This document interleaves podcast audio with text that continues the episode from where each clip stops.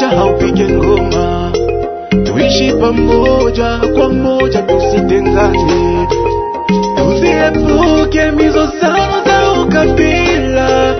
Tukishi umoja usalama mdogo utakomeshwa. Umoja ndo chanzo ya maendeleo wasikilizaji watukufu wa kipindi Tukae Pamoja ambacho kiandaliwa na shirika ama program Median pour le Dialogue ambayo imeandaliwa katika nchi za maziwa makuu Rwanda, Burundi, Jamhuri ya Kidemokrasia ya Kongo na shirika la Benevolencia kupitia redio Memba Tukae Pamoja, hii ambayo ni wakati imetolewa kwa shida na kutafuta suluhisho kwa ajili ya amani inayodumu, na hii inaleta wakaaji wote kukaa pamoja, hususana makabila yenye kukaa katika nchi za maziwa makuu. Juma hii tukae pamoja yaenda kuongelea somo kubwa katika tarafa la Ruchuru, namna gani makabila yenye kuishi katika mji wa Nyamilima yaweza kuhudumisha mawasiliano wakibaki pasipo kushotana vidole na kuweza kutupilia mbali shida ambazo zaweza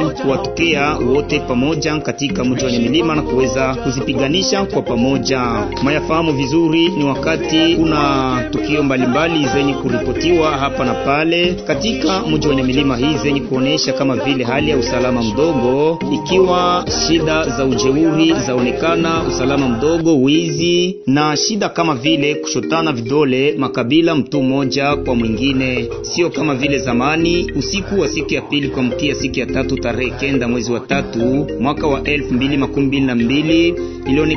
kujipenyeza kwa bandia wenye kumiliki silaha katika kijiji 40 km, na hapa wezi hawa wenye kumiliki silaha waliweza kutoa pamoja nao mafugo, simu za mkononi, fedha, na hapa ni kwamba wakaaji wakuwa na woga miongoni mwao, na wengine waanza sasa kutupiana maneno isikuwa mazuri, kama vile maneno yenye kugusa kabila yao ama inayoitwa identite. Kwa siku ya leo tumeweza kuwasikiliza vijana na wakazi wa kata la Alfajiri ambao waonesha ya kwamba wakuwa wenye kushotana vidole mmoja baada ya mwingine kulingana na makabila yao kama vile Wahutu na Wanande. Mimi nasikia vrema roho yangu inaniluma sana. Tulikuwa tunaishi bie vya ubaguzi vilikuwa vimepunguka vimeisha, mimi maprobleme iko ndapatikana kumu mashamba, tunakutana tena taongeza leta tena kuharibisha hewa ya mugini oro, tulikuwa tumesahau vrema hivi tu vya maubaguzi vilikuwa vimeisha. Wakati yenye mtu anakufa huku chini, unakutana watu wanasema twate hapa, wanasema hapa ni watu fulani, hapa wanasema ni watu fulani. Sasa mimi nakutana mie hivi, kama hatuihamakie mbali na kuita Mungu vrema atusaidie hivi, a a vitatuletea tena shida mbaya mumugini. Tungejitosha moi hali ya kukua make saa yenye kominote hii imefanya cha mbaya, unavalisha kominote hiyo, vrema haiko vya mzuri sana, haiko vya bien, vitatuletea vrema, tutateseka sana. Kwanza neno nyenyewe inaumiza kushinda mpanga hata masasi, kwa sababu neno inalumiza na inaingia ndani ya moyo na inatesa mtu,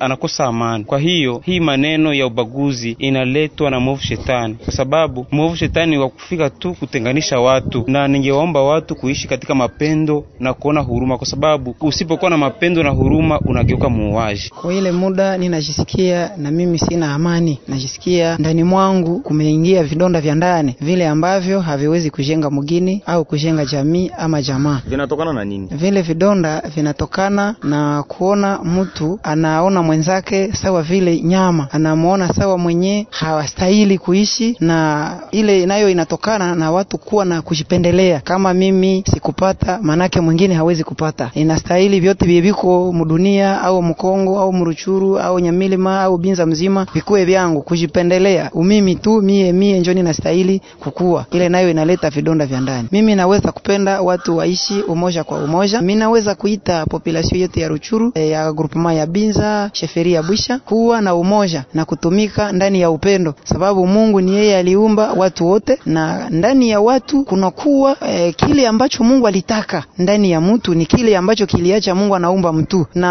wakati tuna denigre wengine, mwenye anakasirikaka ni Mungu mwenye aliumba kile kiumbe chenye wewe unadharau. Siku ya leo katika kipindi chetu tukae pamoja, tutamukaribisha Kambere Virikunzira Jonathan, huyu akiwa kama vile mdadisi wa mambo ama analyst independent tutaweza kumpokea Cesar Ngabirano Ndisanze, kiongozi makamu wa kwanza katika shirika la raia mjini ya Milima, Alphonse Kambale akiwa fonctionnaire delege uh, waliwali wa jimbo la Kivya Kaskazini mjini ya Milima, Bagambe Ismael Bikabu ambaye ndiye kiongozi wa makanisa ya Waislamu katika kongamano la Binza. Kwangu hapa ni Jean Aririmana Sesure.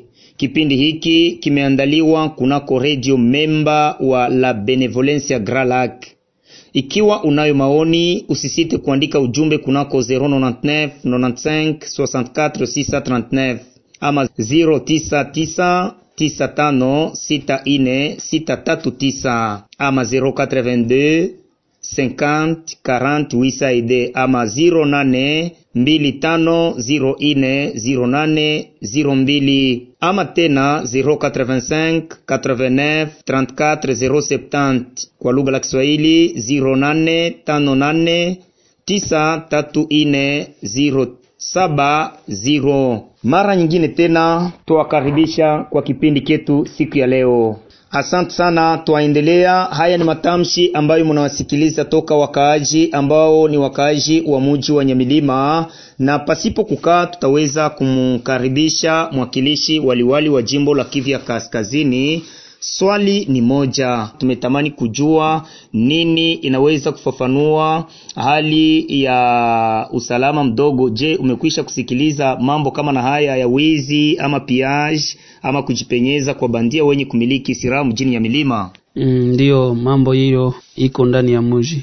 Asante. Wakaaji mojawapo wanadhani ya kwamba askari wa FRDC hawafai kitu kwa kuweza kuwasaidia wakati wanawaona ama hawawaone, wanasikia kwamba kuna vitendo kama na hivi, ila wao hawaone kuwasaidia. Sijui jambo hili ni vile kweli FRDC haifanyi kazi mjini ya milima. Tunajua kama kila mara raia anakuwa tu wa kulialia, lakini mi nasema kama kufanya kazi ya FRDC iko naonekana, sababu wakati raia analia anamlilia nani? Kama FRDC afanye kazi alimlilia nani? Na kama aliingia ndani ya nyumba moja manake angeingia ndani ya nyumba kumi, lakini wakati FRDC alifanya kazi aliingia ndani ya moja na huyu bandia akakimbia. Hatutatia askari kwa kila mlango ya raia na wabandia wanatuzunguka, wako karibu karibu ndani ya mapori. Wakati wataingia, hatutajua walipitia wapi, na hatutajua siku watafikia ndani ya nyumba ya mtu. Lakini wakati habari imefika kwa askari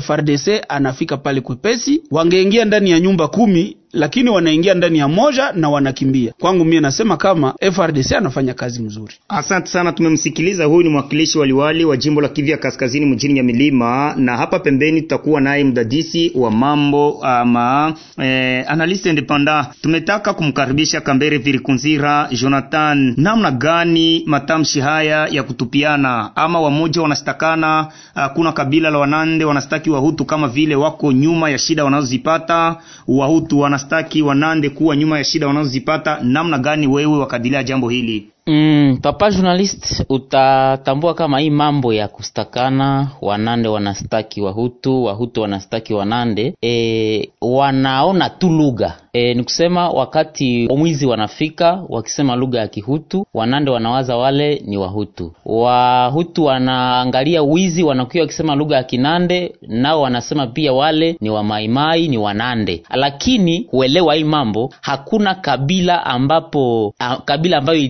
iliikala ikasema tufanye kikundi cha wamaimai tufanye kikundi cha wa FDLR ili kiweze kututetea ndani ya mapori. Wale wanakuwa kule mapori, wanakuwa kule juu ya maentere zao, wanatafuta pesa, hawana uhusiano fulani na waraia wenye kuwa ndani ya mgini. Wakati yenyewe watu wanatupiana maneno mabaya kama haya wanazani ya kwamba wamoja ndio wanakuwa chanzo cha shida zao. Hii inaweza kuwa na impact gani ama uhusiano gani ama inaweza kuwa na vinyume gani kwa maisha ya wakaaji wanaoishi pamoja ama katika cohabitation pacifique? E, wakati watu wanastakana wanatupiana maneno mabaya hii itaua kitu ambacho tunaita tisi social, ni kusema umoja e, solidarite itapunguka ndani ya watu e, ile mastaki itapunguza upendo. Watu tena hawataendelea kupendana, hata kama watasoma pamoja waki, wakiwa ndani ya makanisa, itakuwa tu ni hipokrisi, sababu ile machambo matusi itakuwa vraiment na impact ya mubaya kunako pacification kunako cohabitation ndani ya muji Asante msikilizaji mtukufu, tunaendelea na hapa tunamkuta kiongozi wa shirika la raia ama vice president wa shirika la raia mjini ya milima. Raia mnaowaongoza wanasema ya kwamba kweli wakuu viongozi aufanya kazi yoyote, FRDC ifanye kazi kwa kuweza kuwasaidia kwa shida na matatizo wanaoipata. Nini inafafanua vitu hivi? Mm, Asante sana kwa kunipa mwanya. Acha basi nikuambia ya kwamba eh, wahenga huzoea kusema ya kwamba mke mwema hutoa kile ambacho anakuwa nacho, na ile inatusukuma sie kusema ya kwamba FRDC hufanya ile kazi ambayo anaweza, ila anaifanya pia na uzembe fulani, kwa sababu kazi ambayo FRDC anafanya ingepashwa kuwa kazi ya, eh, ya kukinga kuliko kazi ya kukuja ku kimbia nyuma ya adui. Si mara moja tu ambako shida kama na zile zimefika ndani ya mji wetu wa Nyamilima. Ni kusema shida mkaaji anakuwa nayo ni kwamba yule adui anatoka mahali ambako anaishi ndani ya pori, anakuja akitembea moja kwa moja mpaka anafika kwenye mji, na wakaaji hupendelea kama FRDC angeweza kufanya kazi ya, ya ulinzi anakinga kuliko kuchunga adui afike ndani ya muji kwenye mulango ya mkaaji, na hivi hapo ndipo aweze kuleta suluhisho. Ila tunamsi FRDC kufanya tena nguvu zaidi kusudi aweze kukinga raia ku wakati unaofaa. Asante sana msikilizaji, tumeweza kuwasikiliza na hapa tutaweza kumkaribisha Bagambe Bikabu Ismael. Huyu ni kiongozi wa makanisa ya Waislamu, nasi tumetamani kujua namna gani wakaaji wangeweza kuishi pasipo kukolabore ama kuongea na vikundi vinavyomiliki silaha ili mahafa na vitukio vibaya vibaya visiweze kuonekana kwa raia wenye kukaa mjini Nyamilima. Ili amani iweze kudumu katika mji wetu. Jameni, adui ama mtu mwenye kushikilia silaha ule hana kabila na wala hana rangi. Ni kwamba jambo kubwa sana kwetu sote wakaaji wa mji, ili mjini wetu iweze kuendelea ni kudenonse. Yaani mtu hata kuwe anaweza kuwa na pua ya kufanana yako, hata kuwa aweze mrefu kama wewe ama mfupi kama inabidi kumdenonse, hata kuwe mtoto yako ambaye ulijizalia. Denonse kitu kwa wakati, na ujue kudenonse wanadenonsa namna gani, sio kudenonse ukijiexpose tena. Jameni, e, ni kudenonse kitu kwa wakati. Tukumbushe ya kwamba mnasikiliza kipindi Tukae Pamoja. Ni kipindi kenye kuandaliwa na shirika la Benevolencia Gralac ikiwa inaungana na redio memba tarafani Ruchuru. Juma hii tunazungumzia swali la kutamani kujua namna gani makabila yenye kuishi mjini ya milima ingeweza kuishi ikiambatana, ikitumika pamoja pasipo kujiunga na vikundi vyenye kumiliki silaha kwa kupunguza mahafa na shida mbalimbali zenye kufanyika mjini ya milima. Tukumbushe ya kwamba unaweza kuwa na maoni yako, usisite kutuandikia kwenye nambari hizi 099 95 64 639 082 50 40 800, ama wale wenye kutumia mtandao wa Orange mnaweza kutumikisha mnaweza kutumikisha 08 tano nane tisa ama 085 89 34 070. Tunatamani kujua namna gani kila mmoja angeweza kujikamata kwa ajili ya shida zenye kuwakuta wakaaji kuhusu kujipenyeza kwa bandia wenye kumiliki silaha mjini Nyamilima. Eske hii haiwezi weza kuleta hali ya makabila kuleta yenyewe banaita mefiance ama watu kuzarawana kati yao makabila mbalimbali mbali. Hili ni swali ambalo tunamwelekezea kiongozi wa mji wa Nyamilima. Eske kujipenyeza kwa bandia siku baada ya siku haiwezi kuleta watu kuzarawana na kupunguza ama confiance ama kutumainiana kati ya makabila yenye kuishi kwetu Nyamilima? Mimi nikiwaza kama hii swali wale wanaweza kuizingatia na kufanya mefiance kati yao ni watu ambao hawakufikiri zaidi, hawa wabandia wa rebel wako na objektife gani? Sababu experience tuko nayo ni kama wakipie watapie kabila zote. Ukienda kushamba utalipa jeto, ni kabila zote watalipa jeto. Kama FDLR lipisha jeto, italipisha kabila zote. Kama ni Mai Mai italipisha jeto, ni kabila zote. Wakifika ndani ya muji watapie, ni nyumba watakutana, kabila zote ziko na pata hii problem ya kukua pie. Aloro wale watu watapenda waprofite juu piaje ziko, waingize ndani tribalisme waingize ndani mefiance ni watu ambao wiko anime tu na ile esprit.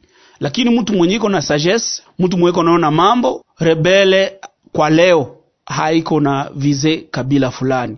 Donc mimi nawaza kama raia wote wangepashwa sikia kama rebel sa iko rebel iko na maobjektife zake na anafanya vyenye anapenda. Lakini sisi tukianza huku kumgini kuwaza kama huu ni rebele wa fulani na huu ni rebele wa fulani tutaharibika bure na tutapoteza umoja wetu bure. Ndio maana nasema raia tubakie raia tusijichange na mambo ya warebel barebele kama batakuwa na serikali inajua siku itawapiga na watatoka pale mesie tusijiingize mambo ya warebel tubakie na umoja wetu gisi inavyofaa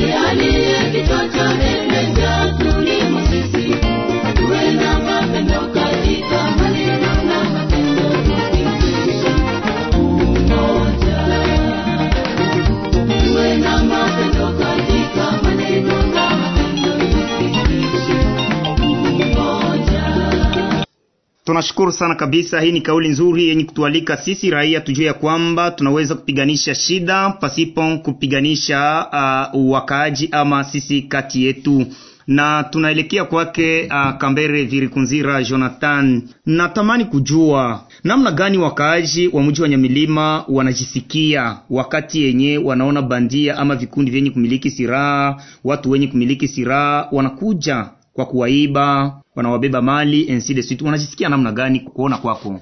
Mm, wakati tunaangalia raia ndani ya muji, raia anajua kwanza mwenye anapasha defendre securite yake ni serikali kupitia ministeri yake ya defense, kupitia FRDC, kupitia polisi.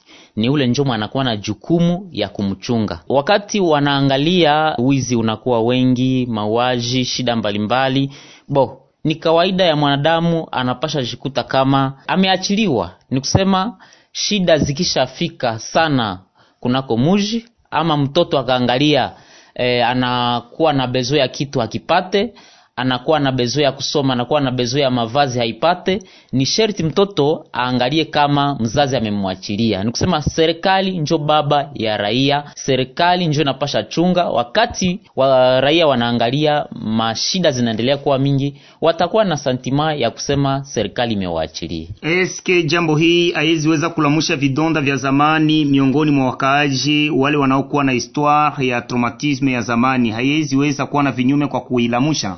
Sherti kongamano ya ruchuru mtaa wa binza e, imepita katika shida mingi hata mji wote wa nyamilima. Shida zimekuwa mingi ndani ya mji. Wa raia wameona mingi sana. Wakati vitu sawa na hivi tena vinaanja e, mi nawaza mtu wakati anapata shida turu ya kwanza turu ya pili sherti vidonda vilamuke sherti vidonda vikue lakini eh, vidonda hivi haiombe kuviinterprete mubaya juu visilete madhara tena ya zaidi kushinda ile madhara ya mbele Uh, mjini Nyamilima kwa leo watu wanazani ya kwamba kweli hali haiko nzuri. Mtu kwenda shambani anakuwa na oga, kusafiri mjini usiku masaa moja anakuwa na hoga. Sijui jambo hili kwa sasa linakuwa je? hakuna mtu mwenye anapasha aona shida akuwe na roho tulivu shida kama zinakuwa mjini sherti woga ikuwe ndani ya roho sherti watu waishi woga ndani ya tumbu ni kusema e, wakati matatizo ya wizi inakuwa sherti watu waishi woga sababu wizi wamekuwa wengi kwa siku hizi na shida zimekuwa mingi Wasikilizaji wetu tunawashukuru, kwani umebaki wengi kutusikiliza, na hapa wakati tunaendelea muziki sekundu chache tu na kibaba cha muziki, ili tukuje kuendelea na kipindi chetu kizuri ambacho unaisikiliza sasa kupitia redio unayoipenda sana.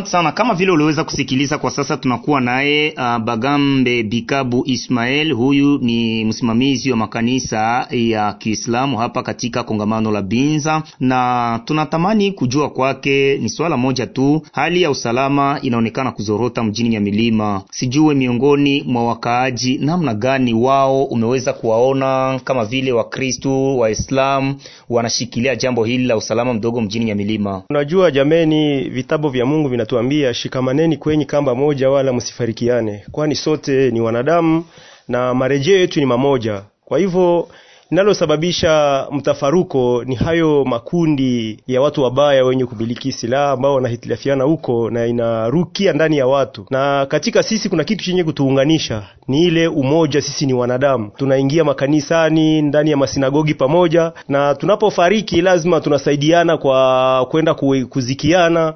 Ni kitu kikubwa sana ambacho kinatuunganisha jameni. Asante. Hapo awali FDLR kama vile kiundi kenye kumiliki silaha hapa kwetu kilikuwa kinafahamika kama vile kundi la Rwanda, na wakati yenye inaendelea kufanya mahafa hapa kwetu, nini inaweza kuwa madhara kati ya wakaaji wa Kongomani na wakaaji wa nchi ya Rwanda, kama vile nchi mbili zenye kuishi katika nchi za maziwa makuu? Najua jameni, wakati huenda mwenye kutuletea taharuki ametoka katika nchi yako, lazima kama kuna maafa ambayo anafanya, lazima wale wakule ng'ambo tuwaona vibaya, sababu tunajua kitu ambacho kinatutatiza kilitoka nje. E, ndiyo tatizo. Jambo hili wakazi wanaweza kuchikamata namna gani kwa sasa? Yule mtu wa nje hawezi kututenganisha, sababu sisi ni wamoja, sisi ni Wakongomani na lazima tuko oblige kuishi pamoja, sababu sisi ni Wakongomani, lakini yule mtu wa nje hata tutenganisha, ijapokuwa naye ni mwanadamu.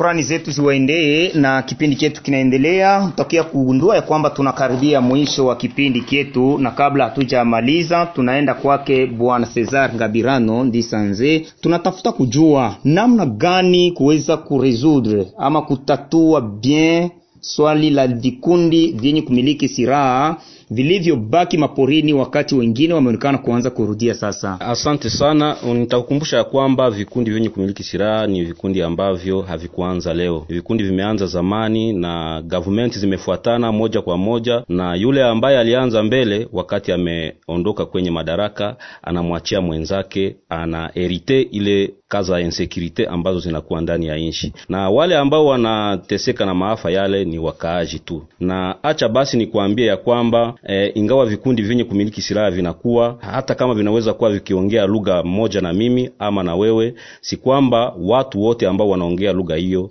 wanakuwa wenye kumiliki silaha, na yule ambaye anafanya kosa akiwa mwanamemba kutoka kwenye kikundi chenye kumiliki silaha anaifanya kama vile yeye mtu binafsi, hapana kuifanya kwa wale wote ambao wanaongea lugha moja pamoja naye. Acha basi ni kuambia kwamba vikundi vyenye kumiliki silaha wakati fulani wakisema tunaondoka, tunakwenda kwenye maisha ya kawaida, tunakwenda kwenye jeshi, lakini si wote ambao walikuwa wakitoka huko kwenye eh, mapori. Kuna wale ambao o, ni watu fulani fulani wamebaki huko na nyuma siku kwa siku wanafika kwa wakati ambako wao wenyewe wanajikonstitue tena, wana hesabu inaongezeka na wanaanza tena kufanya maafa yale yale ambayo walikuwa wakifanya hapo mbele.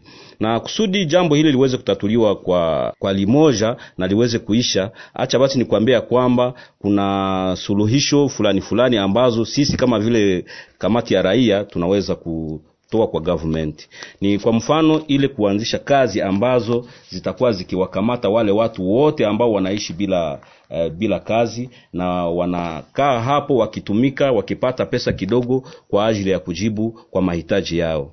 Na ingine ni kwamba vikundi vyenye kumiliki silaha ambavyo vinafanya kazi pembezoni mwa muji e, vingeweza kushughulikiwa na wale ambao wanakuwa na jukumu ya kuwashughulikia wanapigwa aa, na baada ya kupigwa labda huweza huenda wakajongee mbali na muji na maafa yatakuwa yenye kupunguka. Kuna njia nyingine ambayo inaweza kufanyika ni ile ya kuweza kuwaita kwa kutia silaha chini kusudi waweze kuingia ndani ya maisha ya kawaida ama kuingia kwenye jeshi. Hizo proposition zisipotimilika, ni kusema tutaishi tu tukiteseka, kwa sababu eh, group za zinafanya aktivite zabo pembezoni mwa muji na wakaaji wakijua, hata serikali ikijua. Hizi ndizo jitihada ambazo mmeweza kutekeleza ili omwe kundi ziweze kurudia, na government tunasikia nini naweza kufanya ili vikundi hivi viweze kurejea me siku za usoni, ili wakaaji waishi kwa amani na kundi zimalizike une fois pour. Mnawazia kufanya nini siku za usoni puke swala hili lipate kutatuliwa vile ilivyo? E, sisi raia tumekamata kwanza jukumu letu na waza mkuu kiongozi hapa ambaye tunakuwa naye anajua ya kwamba muda wowote ule ambako adui anaingia kwenye muji, raia amekamata hatua ya kwanza ya kuleta habari, na hiyo habari anaitoa kusudi serikali, wale ambao wana- wanashughulika na usalama wetu waweze kuleta msaada kwa wakati unaofaa. Na kitu ingine tunaendelea kuwaita watu kuweza kukamata kila mtu na kosa yake mwenyewe bila kutangaza kama ni kabila fulani ndiyo inafanya jambo fulani, lakini mtu mwenyewe binafsi, ijapo tunachanga naye e, e, lugha kadiri nitoka kusema hapo mbeleni, ijapo tunachanga naye lugha, ashurulikiwe mwenyewe kama vile mwenyewe alifanya e, maafa. Na tuna panga siku zi- zinazokuwa mbele kukuwa tunakaa kila mara kusudi tuweze kujadiliana kuhusu usalama mdogo ambao mkaaji anakuwa akipitia ndani hapa kwetu mjini Nyamilima. Wewe ni kiongozi wa shirika la raia, tubaki pamoja nawe tu, tutamani kujua swali dogo tu ili tuweze kumaliza pamoja nawe siku ya leo. Najua kabisa wasikilizaji wako wengi wanajiunga pamoja nasi. Nini ingeweza kufanyika ili raia wa mji wa Nyamilima, makabila yote iweze kuishi ikiambatana mkono kwa mkono, ijapokuwa shida na matatizo wanaoipitia ama yenye kuwa pembezoni mwa mji, waishi pamoja pasipo kugabulikana? Ya kwanza ambayo ingeweza kufanyika ni kumpiga adui, sababu eh, adui anaishi ndani ya shamba ambayo ndiyo benki yetu, benki yetu kubwa sisi wakaaji. Eh, benki yetu kubwa ni shamba ni ingawa shamba haiko, sisi hatutaweza kuishi. Adui anaishi ndani ya shamba, anakula chakula yetu, anapora mali yetu, na serikali ambaye angeweza kutulinda sisi na mali yetu angeweza kushughulikia jambo hilo hapana ndani ya mji tu, lakini pia ndani ya mashamba ambako kunakuwa benki yetu sisi wakaaji. Na kwa ng'ambo nyingine, sisi wakaaji tungepashwa kujua ya kwamba eh, kadiri tuna, u, tunaishi pamoja tukioweana, tunaishi pamoja tukienda makanisani pamoja, tunaishi pamoja tukitembeleana wakati ya, ya raha na wakati ya shida. Ile umoja ambayo inatukarakterize ndani ya mgini ingeweza kutukarakterize kwa mambo yote, kusudi hii ya kushakiana kusema eti huyu anaongea lugha moya na mtu fulani ambaye anakuwa ndani ya mapori iweze kuisha na tuweze kujenga kongamano letu ambalo linaweza kutuletea sura nzuri kwa ulimwengu mzima, kwa maprovensi mengine, pia kwa mishi zingine ambazo zinakuwa ndani ya mtaa wetu wa Ruchuru. Kwa nyakati zingine wanazoea kustaki raia mojawapo kuwa wanakolabore na magrupu arme ili ziweze kufanya vitendo vibaya miongoni mwa wakaaji wengine. Sijui kama jambo hili miongoni mwenu raia mnaweza kuligundua.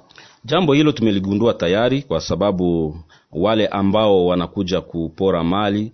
Tujue ya kwamba wanaweza kufika ndani ya muji na kujua exactement mtu fulani anakuwa na mali fulani, ameusha kitu fulani, ni kwa sababu wamempata mtu ambaye amewaongoza.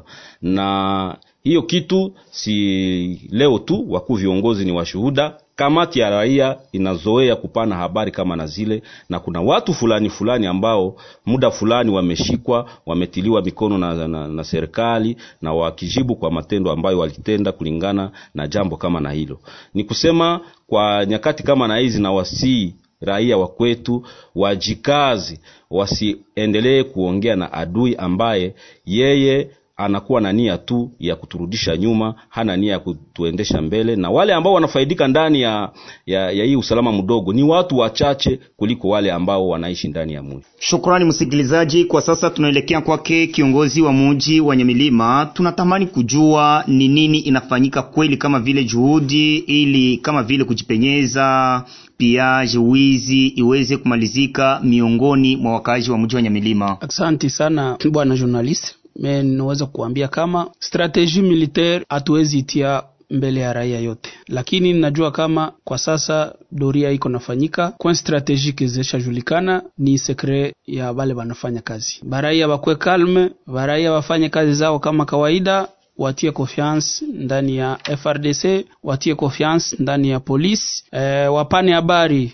kwa nyakati, hapana kupana habari ya kusema adui alikuwa hapa ameenda pale anaacha servisi za sekurite zinashindwa kazi. Habari haiko ni kama alienda alikuwa hapa, sema adui iko hapa na servisi zifanye kazi. Na wengi mara nyingi wanakataa kupana habari, na kisha ankete tunagundua kama adui alikuwa kwake, na sisi kama serikali hatutanyamazia huyu mtu ambaye alivicha adui kwenye nyumba. Lakini ukweli ni kama e, servisi za sekurite ziko nafanya kazi na watu wakwe kalme. Hatutasema tekniki zote na strateji zote militaire, lakini kazi iko nafanyika kama kawaida. Uh, sijui kama kuna garanti fulani unaweza kuwapatia wakaaji ambao wanakusikiliza kwa sasa. Tunajua kama waraia wote wangependa wasisikie adui hapa karibu karibu ndani ya mashamba zao na karibu ya muji, na tunawahakikishia kama hakuna yeyote ambaye anaweza kupenda kuongoza na kisha afurahie yule anamharibishia uongozi. Hatua ziko nafanyika, kisha siku kidogo mutasikia na wale adui wote watatoka pale, watapigwa paske tunaamini kama jeshi yetu iko na nguvu, haiwezi kuwashindwa, lakini tunaenda hatua kwa hatua. Mnajua ndani ya nchi ndani ya este ya republique eh, ndani ya Nord Kivu kuko maprobleme mingi sana, na zote hawezi kuwa resoli au meme moment. Ndio maana tuende hatua kwa hatua. Huyu adui kwa hapa atapigwa tu, wa raia wakwe kalme na waaminie tu FRDC itafanya kazi. Asante. Kwa mwisho, tumetamani kujua kama kweli kweli suluhisho ya askari inatosha tu kwa kuweza kupiganisha vikundi vyenye kumiliki silaha ama kuna ingine strateji inaweza kufanyika puke kazi iweze kufanyika vizuri na ikuwe yenye kutosha kwa manufaa kubwa ya raia. Wakati presida alisema juu ya etat de siege, alianza akiwaambia wale wote wanakuwa kupori watoke, iko tayari kuwapokea, atawatia nafasi ambapo watapata mafunzo. Mwenye atapenda kuingia ndani ya FRDC ataingia, mwenye atapenda kuingia ndani ya komunote ataenda ndani ya komunote. Wakati ilikula muda mrefu, aliwaongojea, lakini wamoja walifika, wengine hawakufika. Tunajua kama kwa leo periodi ya kuwatrake wote iko sasa na ndio maana nisema ni hatua kwa hatua. Tunajua kama presida angali na wangojea hatua ya kutrake hapa kwetu haiyafika, mwenyewe angali na bezo ya kusema anaweza kutoka kwenye mapori na kurudia kujiripoti, akuye atapokelewa. Kwa hii juma tumewapokea watu tatu ambao walitoka kwenye mapori. Unaweza kuwauliza hawakupata shida fulani, walikuya walipokelewa na wako dale bonne condition pour dire que benye banaendelea kujibakilisha kupori bachunge fimbo itawapiga tu, lakini kwa sasa tunaendelea kuwapokea tu. Mwenye atapenda akuye atoke kupori, ile nayo ningine strategy.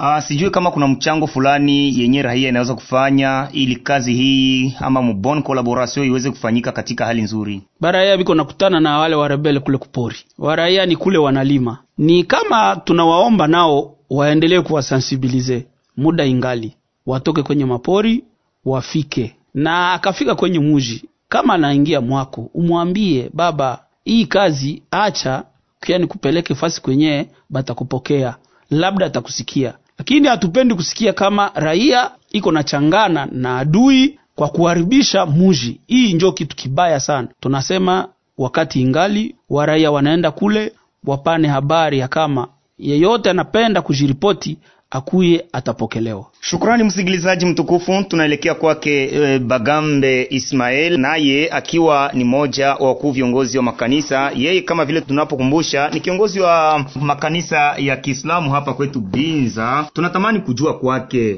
nini unazani kwa mfano, ambayo ni sherti kukimbilia kama vile suluhisho ya kuweza kuongea pamoja kuhusu mambo ya kisiasa ili vikundi vyenye kumiliki silaha kama vile FDLR kama vile Maimai waweze kutia silaha chini, FDLR warudie kwao nyumbani, na wale ambao ni watoto wa nyumbani waingie katika kutumikia inchi. Nini unadhani inaweza kuwa kama vile mfano ambayo inaweza kukimbilia kama vile suluhisho?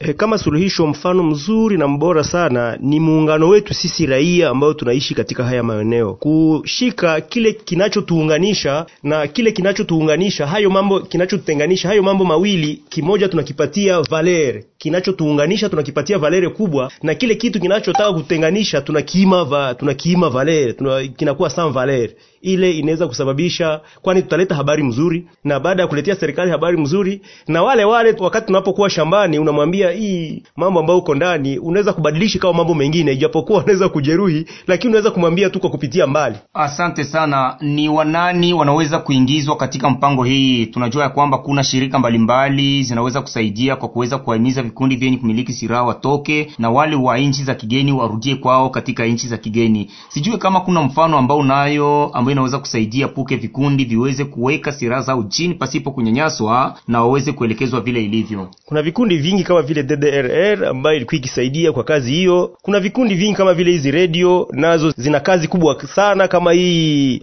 redio ambayo inatupokea hapa, na ina kazi kubwa sana kwa sensibilisation, kusema wale wa jamaa nao juu ni wanadamu, wako na haki ya kuishi, waweze kurudi makwao, na vijana wetu warudi katika mji, kwani e, mchango wao katika sisi e, wanajua kazi nyingi ambazo zinaweza kusaidia mji na mji kaweza kuendelea. Shukrani, tumalize kipindi chetu siku ya leo kupitia bwana Kambere Virikunzira Jonathan. Ni nini inaweza kuwa kazi na mchango ya wakaaji kwa kutafuta suluhisho inayodumu kwa shida wanaozikutana katika mji wa Nyamilima na katika tarafa la Ruchuru kwa ujumla? ujeuri ama violence haezi leta suluhisho kwa shida. Kama kunakuwa shida sherti watu waikae pamoja sherti watu waitatue katika masikilizano. Kunakuwa njia mingi za kuleta amani kunakuwa njia mingi za kuendelesha watu kusema wakae pamoja. Kitu ambacho tutaomba kwa shirika la raia e, wakuwe na zoezi ya kuita watu waiwaikalishe, wa, wa, wazungumuze. Kama ndani ya sosiete kama ndani ya mji kunakuwa kitu ambacho hakiendeke. Watu wanakuwa na mawazo tofauti ku kitu kimoja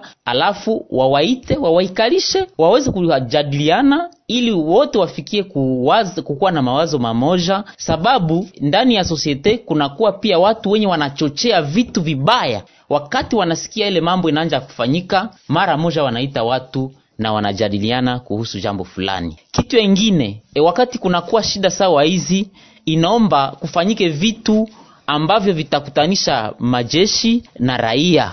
Wanaza andaa hata michezo. Kunakuwa match raia wanacheza match na majeshi kunakuwa hata kanisa kanisa fulani Usepak sebeka katolike wanaitisha majeshi wanafanya kanisa pamoja wanaomba pamoja wanakula pamoja ile kitu itaendelea kuleta uhusiano ndani ya raia na ndani ya wajeshi. Zaidi sana inaomba watu wakuwe na zamiri nzuri. Sababu ndani ya muji ndani ya sosiete ndani ya kongamano kunakuwa watu wenye roho mubaya tu ya kupiganisha watu. Wale watu wanaleta maneno mabaya yenye haina fondement yenye hai- hawakuchunguza alafu wanaingiza watu na watu wananja kuwa na mawazo mabaya. Sasa inaomba watu wakuwe na zamiri ya kuchunguza. Kama neno linatokea inaomba kulichunguza na zaidi sana kukila kabila kunakuwa wapumbafu.